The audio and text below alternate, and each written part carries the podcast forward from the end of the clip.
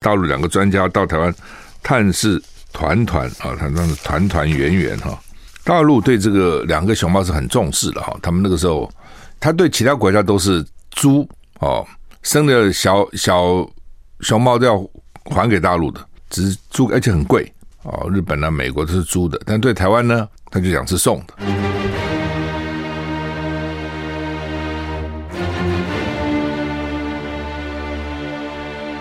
赵少康时间，吃喝玩乐骂，和我一起。快意人生，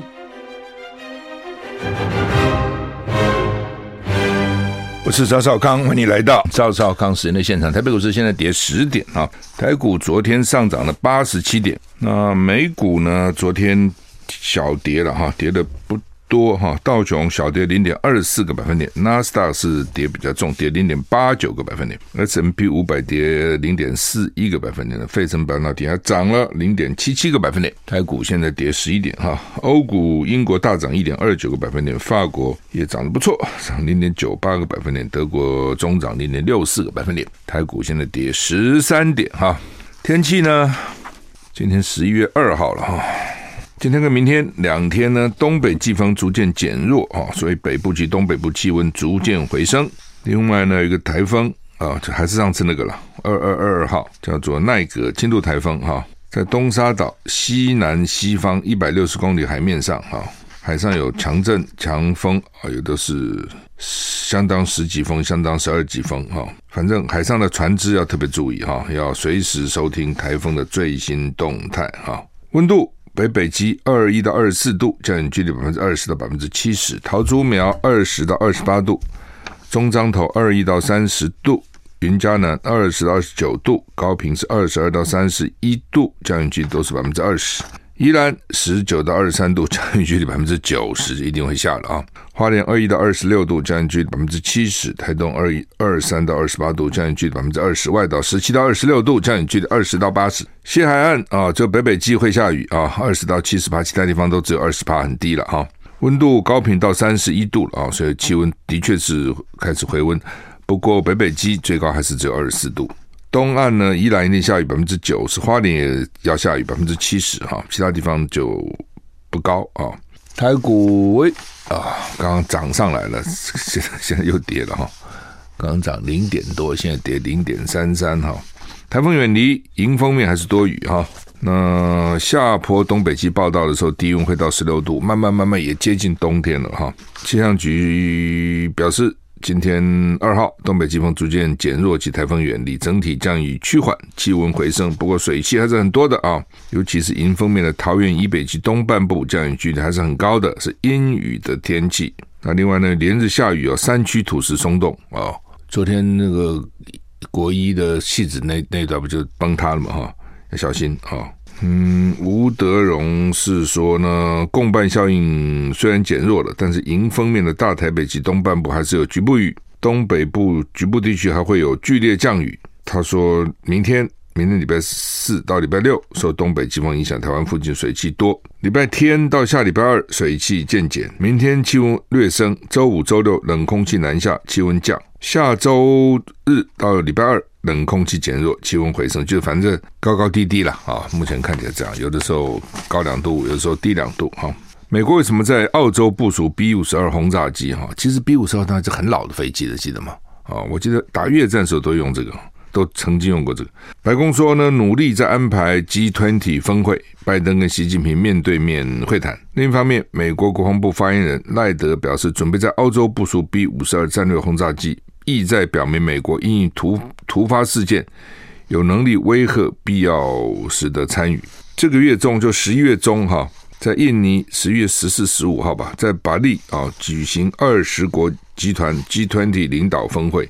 美国白宫官员今天指出呢，美美国跟中国的官员还是努力安排，让美国总统拜登跟中国国家主席习近平面对面会谈。日前白宫已经宣布，拜登将会出席 G20，但是北京还没有宣布。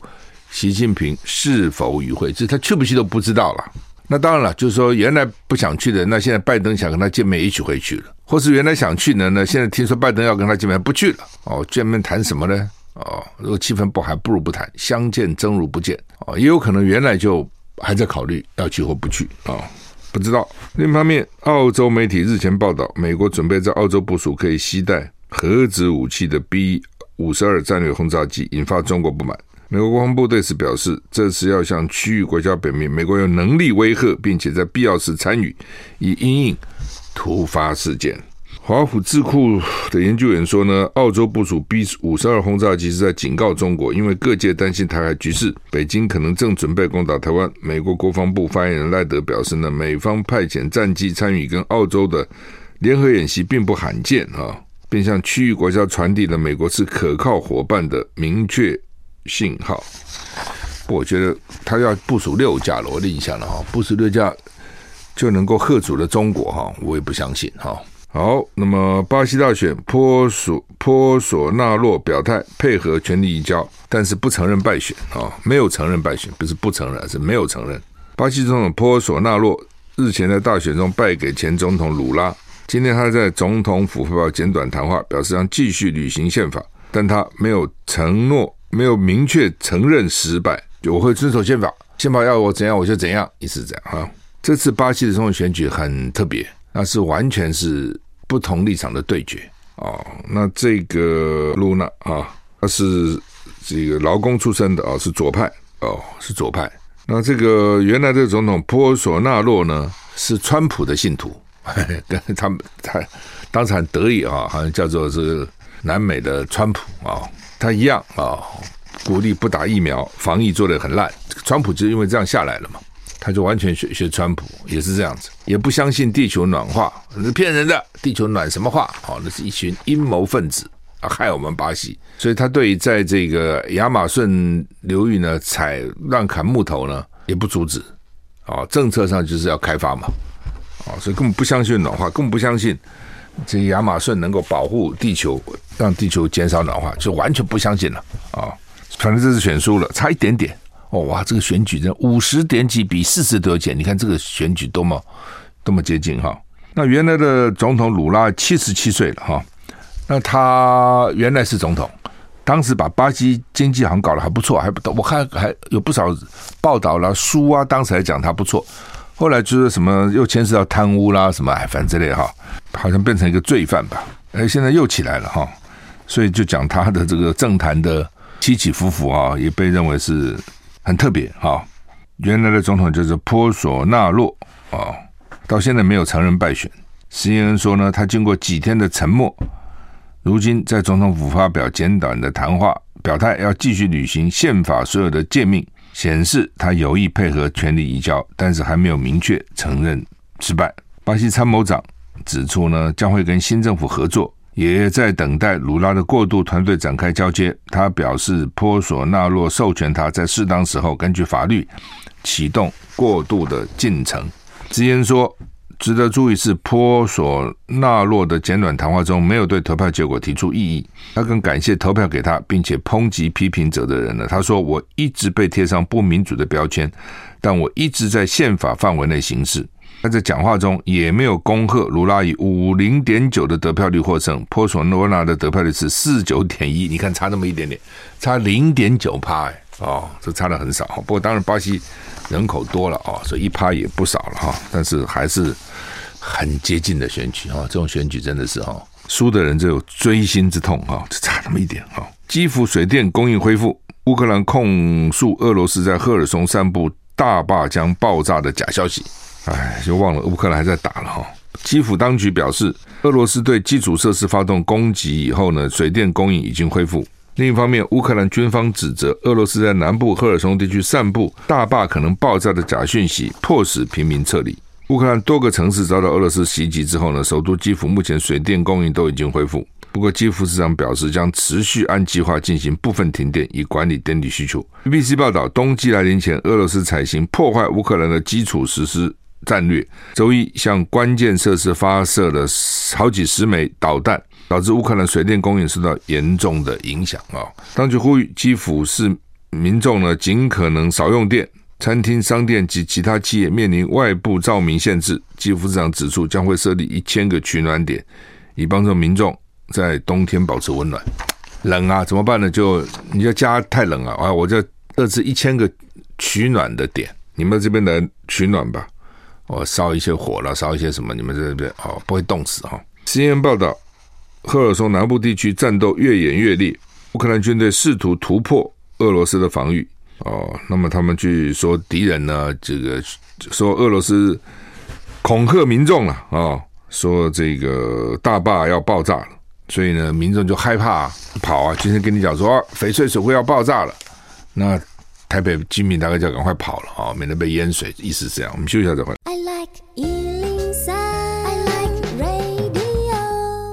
我是赵康，欢迎您回到赵少康神的现场。台北股市现在上涨三十三点，不错哈，刚一直跌，哎，现在涨了三十一点。普京提出要恢复粮食交易的条件。普京告诉土耳其总统埃尔段，只有对克里米亚无人机袭击事件进行调查，才考虑恢复粮食交易。而乌克兰总统泽伦斯基要求加强对乌克兰谷物出口走廊的防御。俄罗斯克鲁克里姆林宫指出，俄罗斯总统普丁告诉土耳其总统埃尔段，只有在对克里米亚俄国船只遭到无人机攻击事件进行详细调查，并且收到基辅严格遵守伊斯兰堡协议的真正保证之后，才会考虑恢复粮食交易。乌克兰方面目前没有对无人机袭击俄罗斯黑海舰队事件发表评论。土耳其总统府表示，安卡拉将继续跟各方采取必要举措，解决跟执行举行这个土耳其的伊斯坦堡粮食运输协定有关的问题。报道说，尔埃尔段告诉普丁，他有信心就粮食交易这个建立以解决方案为导向的合作。泽伦斯基表示，世界必须坚决回应俄罗斯破坏乌克兰粮食出口走廊的任何企图。他说：“因为攸关几千万计的生命，他们说呢，八艘装载农产品的船只周四将通过出口走廊，就是俄罗斯、乌克兰，他们大概在土耳其有一个协议了。我之前不是也讨论嘛，怎么把这粮食运出去了，不要阻挡哦，要粮食要出去。对乌克兰讲，这是收入；另外，对需要粮食的国家来讲呢，是救命的。那好像俄罗斯也同意了，但是俄罗斯最近呢是。”关闭不同意，为什么呢？说是因为乌克兰的无人机去打他的黑海舰队，你把这个搞清楚，谁打我？为什么打我？哪些人打我？受到什么这个处分啊、哦？才可以啊？又暂时有麻烦哈。台股现在上涨十六点哈。联合报今天头版头登的是大陆两个专家到台湾探视团团啊，他那是团团圆圆哈。大陆对这个两个熊猫是很重视的哈，他们那个时候他对其他国家都是猪哦。生的小小熊猫都要还给大陆的，只是租，而且很贵哦。日本呢、啊、美国都是租的，但对台湾呢，他就讲是送的。嗯、当时要进来也是不容易的。当时郝龙斌当市长也是费尽千辛万苦啊，把这两只熊猫团团圆圆送进来。然后他们那时候还小嘛，千挑万选的挑这个还不错的，将来还可以生小熊猫，他们认为比较能够生的了。后来不是发生什么大地震啊什么吗？当时大概当地一团乱，据说老共就很紧张，就万一这个团团圆丢了或是不见了或怎样怎么办？那当然有人就笑说，台湾你搞不懂哪个叫团团，哪个叫圆圆，那你怎么看得出来那个熊猫呢？但就是显显示大陆方面很重视这个事情。我答应给你这两只，万一这两只不见了，我怎么办？总不能拿另外两只，这个方方跟正正叫做团团跟圆圆啊！所以显然大陆方面比台湾方面很 seriously 很认真的看待这件事。那 前两天那个农委会那个副主委哈，我觉得他们真的是有什么样的头就有什么样的部署哈。上有好者，下必有甚焉，怎么就是这样哈？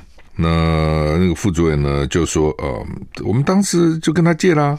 借来其实名义就是展览呢，他要拿回去，他就拿回去啊！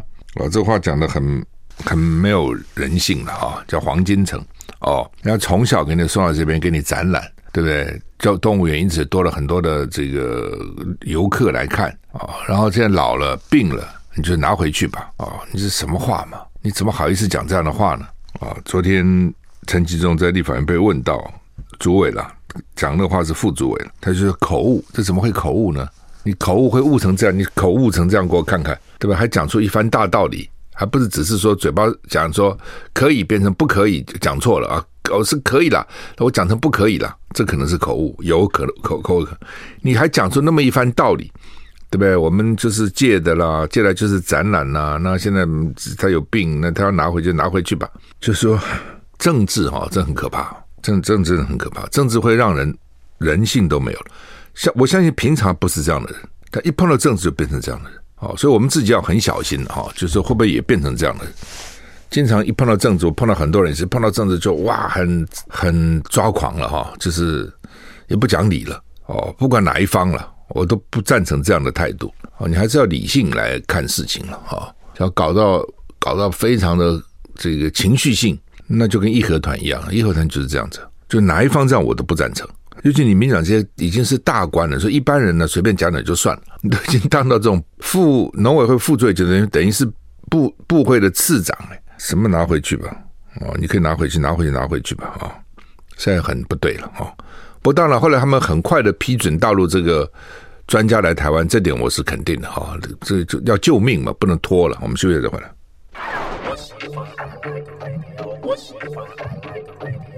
我是赵少康，欢迎回到赵少康时的现场。台北股市现在上涨十二点，好吧，这个团团到底怎么回事？哈，好像癫痫。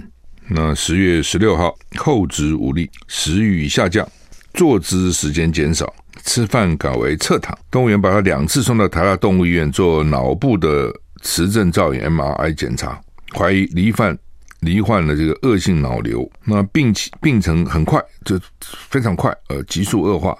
所以呢，他们先把大陆的专家找来啊。那把大陆专家找有两个意义了，第一个就是他大陆那个猫熊很多嘛，熊猫啊。他们大概比较会看过的病比较多了，因为台湾就这么几几两只跟他们的小孩，所以那个兽医或是园方的医那个相关人员也看得也有限。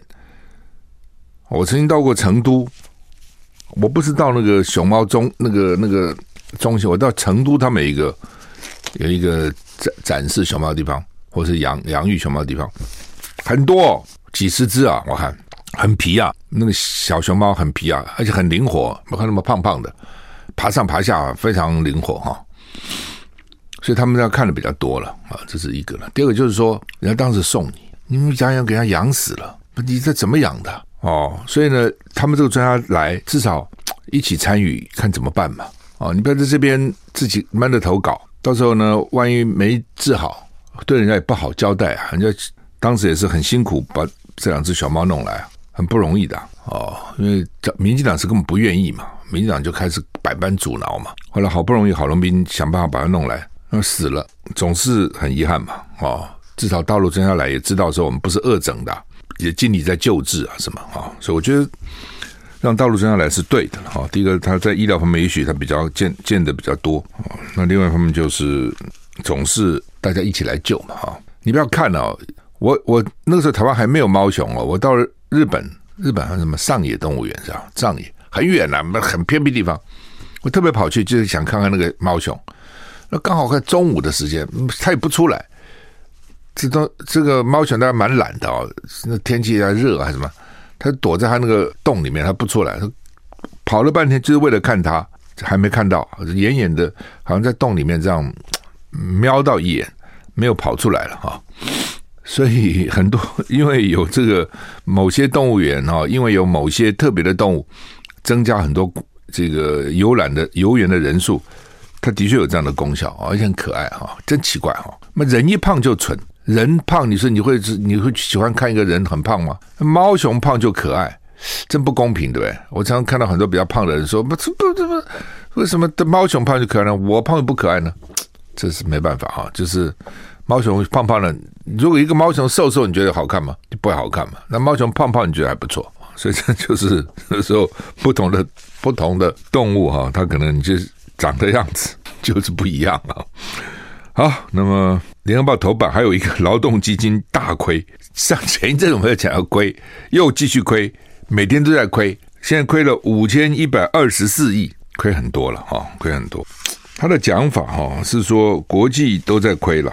哦，国际的这个整个收入都不好，不管你在买外国的股票啦、债券啦、基金啦，管它什么都没好的。的确，这个这一阵子的确这样哈。那因为我们的基金的规模很大哈，到九月底的时候，我们的基金规模是五兆五千五百七十九亿，所以你只要赔一成十趴，就是五千五百亿。它现在跌了九点八七趴，所以就是五千一百二十四亿哈。特别九月，说九月亏损很多，光九月一个月单月就赔了一千九百二十亿。那当然，他的讲法是说国际也都在赔嘛。但是你总有专家吧？你专家也不少，你已经知道说情况不好嘛？那为什么会赔呢？就是你原来买的股票、债券、基金、基金，你可以把它卖了嘛？知道我意思吗？就像我现在看台北股市，如果不好，我可以卖掉，我也可以一直保留，对不对？给你凹，我也可以把它卖了，卖了就不赔了嘛？你就变成现金存起来嘛？为什么不行？为什么明明知道一直跌，还非要都都买不可？而且通常你买也不会通通去买吧？你总要维持一点现金吧？所以我也不懂他们到底是怎么理财的哈。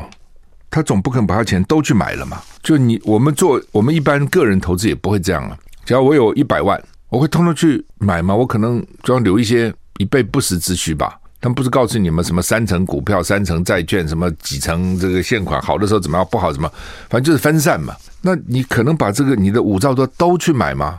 所以人家赔了九九趴多，你就赔了五千多亿。我也五千，我就想不懂啊。你总是我在想，你总是有相当一部分是是是应该用用现金存起来嘛？哦，那或是什么公债啊等等。当情况不好的时候，你应该现金为王嘛。我们都听过，那所以你不会赔了，或者不会赔那么多嘛？因为美金在涨啊，对不对？如果你现在是用美金存起来，美金涨了，你美你还赚了，你光赚那个升值，你也赚了十几二十趴了，不是这样吗？好，所以为什么赔这么多？他们谁去理财？我不知道了哦。但是我觉得显然是有问题的。哦，你不要跟我讲全世界都在跌，全世界都在跌，那你不买就不跌了嘛？休息再回来。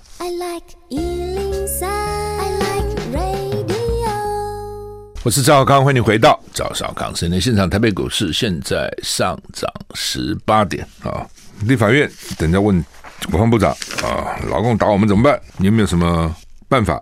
苏贞昌说，台湾独立是一个事实，但不会主动挑衅对岸，也不希望双方起冲突，盼维持台海稳定和平。就是老共最讨厌你台独立了，每天就叫不要独立，你就每天挂在嘴上，台湾独立是一个事实啊。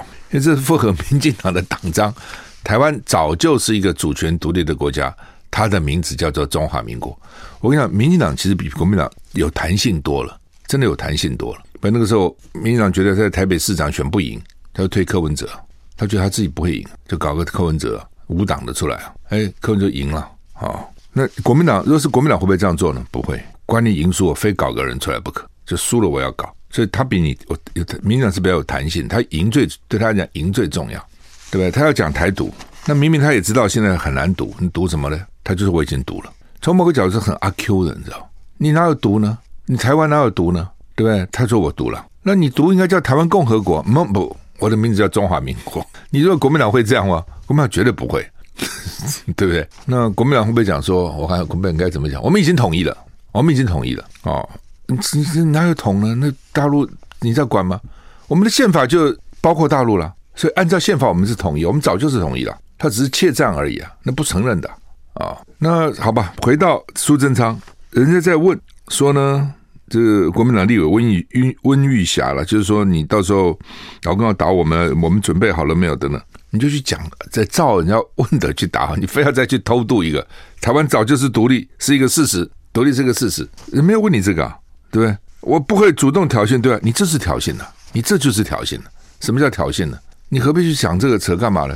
对不对？你可以说中华民国早就比你中华人民共和国还早就就创立了，这是一个事实啊，这他没话讲啊，老公也没话讲啊，老公就算不心里不爽，他们这是一个事实，历史的事实。中华民国一九一一年创立，你中华人民共和国是一九四九年创立，我就比你早三十八年了。你你拿事实去讲，他没话讲。你就不愿意这样讲，偏偏讲说台湾其实独立是个事实啊，你不就刺激他吗？啊、那他也没办法了，但是是你自己讲爽而已嘛。那当然他，他的回答不是重点了，主要看国防部长的回答。邱国正回答说，只要敌人没有登陆，或者没有把旗子插在台湾各个中央政府所属部会的头上，他就没有赢。这讲的也很阿 Q，就是说什么叫赢了，什么叫输了？就是当老共呢部队已经上来了。把旗子插在你的部会上，他赢了，表示军旗插上来了哦，或是国旗，他的国旗插上来了，他赢了。其实这也不对，他就算插上，他不见得赢啊。插上我把它拔掉就好了，而且他插旗，他非要部队上来插吗？不用啊，他那个匪谍到时候给你插一下就好了，不是这样吗？台湾有没有匪谍？很多，一定很多嘛，怎么会没有呢？你是老公，你不派人来做工作吗？同样的，我们大陆也有很多敌后工作人员，不是这样吗？你看国民党开那个几权、十几权、二十权大会的时候，以前都有一个，我不知道现在怎么样了，以前都有一很多座座位空着，叫做敌后工作人员，也不知道真的假的，就是说党代表嘛，党代表开会。党代表就是你选出来的，台湾各个党部选出来的，美国海外啦，啊，选出来，它有一部分是敌后哦。当然，在象征意义上表示说，我们没有忘到敌后还有很多同志，对不对？但是敌后怎么选呢？敌后怎么去选那个党代表？那不可能嘛？那你不选，你选，你选了一定被他抓起来嘛？哦，所以他们也没真的来，那位置就空着。所以呢，第一个是不是有这些人？我敌后一定有人啦，但这些人有真的是什么党代表吗？哦，其实我我是怀疑的，这是第一个。第二个，他可能就是一个让你知道说，不要忘了，我们敌后还有工作人员在那边冒着生命危险在从事这个情报工作。我想这个意义是有的。我我讲这话题是说，既然我们有人在那边做敌后工作，他怎么会没有人在这边做工作呢？一定有。那他哪天去给你趁着月黑风高给你挂个旗上去，你说哦，他他就赢了吗？没有嘛，这哪是赢呢？对不对？就算打仗插了旗，旗也可以拔掉啊，人家没赢啊。不是这样子嘛？所以我是觉得邱国正很有意思，他他越来越他越来越想要很政治化，但其实还是不还是不是了啊？他就是个军人嘛，他不是一个搞政治政客。没有登陆哦，就不算赢。没有登陆，他有其他很多方法。他如果用飞弹，对不对？把你通通各地都摧毁了，那你这个不是赢输赢的问题啊？对，虽然他没赢，你也很惨了。那你有赢吗？还是说，只要他不登陆，我居然偷偷被毁了，我也不算输，我我从某个角度就是赢了。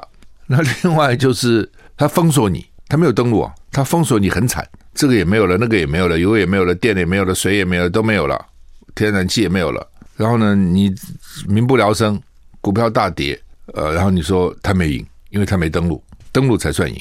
哦，他的定义现在就是登陆，登陆而且要成功的登陆了。我是赵康，欢迎回到赵少康时间的现场。台北股市涨二十四点。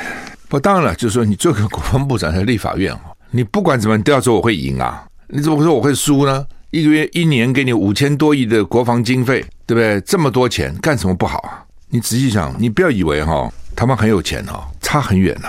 哦，我最近中南部跑比较多，就你就就知道说很多事情都是要钱。钱不够就捉襟见肘，因陋就简哦。你比如说很多地方，他要，比如台中，他也有各种捷运，希望能够能够完成嘛。这个线那个线也是要钱呐、地方没什么钱呐、对不对？所以为什么国民党那么多执政县市，那个县市很不敢大声讲话，因为都要跟中央仰望，过一点钱呐、来补助啊。那中央钱也不是那么多啊，所以也在那边啊、哦，绿的就多给一点，蓝的就少给一点，这边卡那边卡。所以你不要以为很有钱，其实没有啊。